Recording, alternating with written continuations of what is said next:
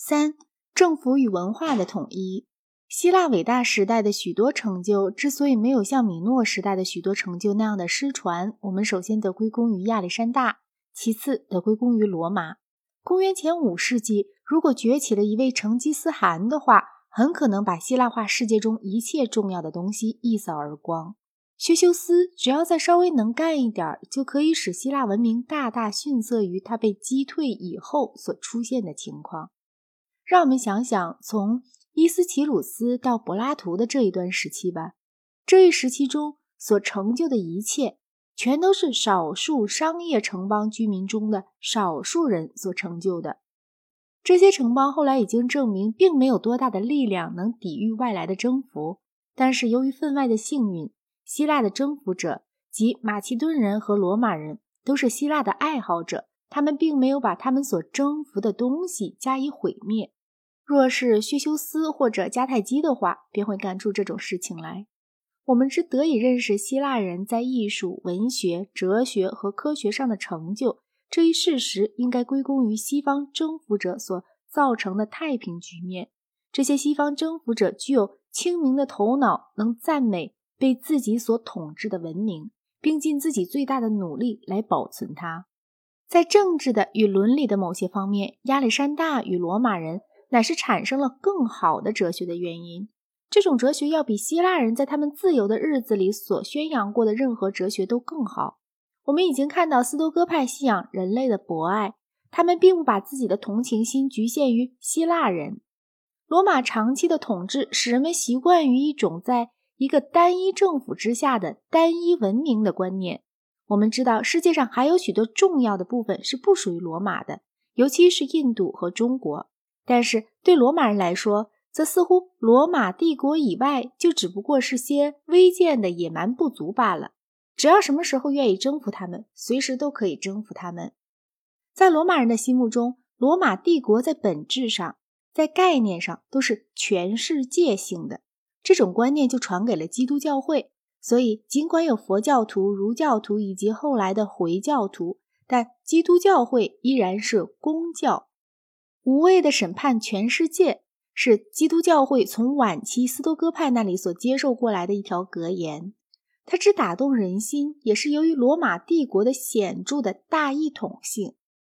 自从查理曼时代以后，在整个的中世纪，基督教会和神圣罗马帝国在概念上都是全世界性的，尽管人们都知道他们在事实上并非如此。一个人类的家庭。一个公教，一个普遍的文化，一个世界性的国家，这种观念自从它被罗马差不多实现以来，始终不断的在萦绕着人们的思想。罗马在扩大文明领域这方面所起的作用，具有着极其重大的意义。作为罗马军团武力征服的结果，意大利北部、西班牙、法兰西与西德的许多地方都开化了。所有这些地区都已证明，他们自身正如罗马自己一样。也能享有高度的文化。在西罗马帝国的末期，高卢所产生的人物至少可以和他们同时代的其他古文明地区的人物相媲美。正由于罗马传播了文化，野蛮人才仅仅造成了暂时的会时，而不是永久的黑暗。也许有人说，文明的质再也比不上百里克里斯时代的雅典那样优秀了。但是，在一个战争与毁灭的世界里，量。从长远来讲，几乎和质是同等重要的，而量则要归功于罗马。四回教徒作为希腊文化的传递者，公元七世纪，回教先知穆罕默德的信徒们征服了叙利亚、埃及与北非。下一个世纪，他们又征服了西班牙。他们的胜利是轻而易举的，只有很轻微的战斗。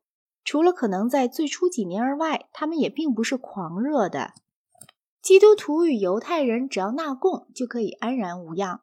阿拉伯人不久就接受了东罗马帝国的文明，可是他们另有一种国运方兴的希望心，而并非一种国运衰颓的疲态。他们的学者阅读希腊文并加以著书，亚里士多德的名气主要的归功于他们。在古代，亚里士多德是很少被人提到的，并且被认为不能和柏拉图相提并论。考察一下我们所得知于阿拉伯人的一些名词，例如代数、酒精、炼丹、蒸馏器、碱、方位、天顶等等，对我们是会有启发性的。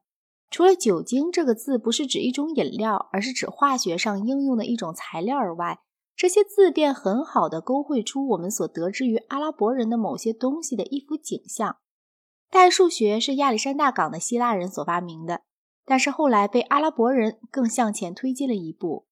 炼丹、蒸馏器、碱，都与想把贱金属转化为黄金的企图有关。这种企图是阿拉伯人从希腊人那里学来的。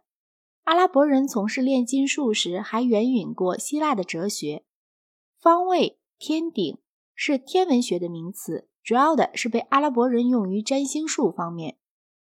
但这种自源学的方面却掩蔽了我们所得知于阿拉伯人的有关希腊哲学知识方面的东西，因为欧洲重新研究哲学的时候，所需的术语都是采自希腊文或拉丁文的。阿拉伯人在哲学上作为著书家，要比作为创造性的思想家更优越。对我们来说，他们的重要性在于，唯有他们，而不是基督徒。才是只有在东罗马帝国被保存下来的那些希腊传统的直接继承人，在西班牙以及在较小的程度上，也在西西里与回教徒的接触，才使得西方知道了亚里士多德。此外，还有阿拉伯的数字、代数学以及化学。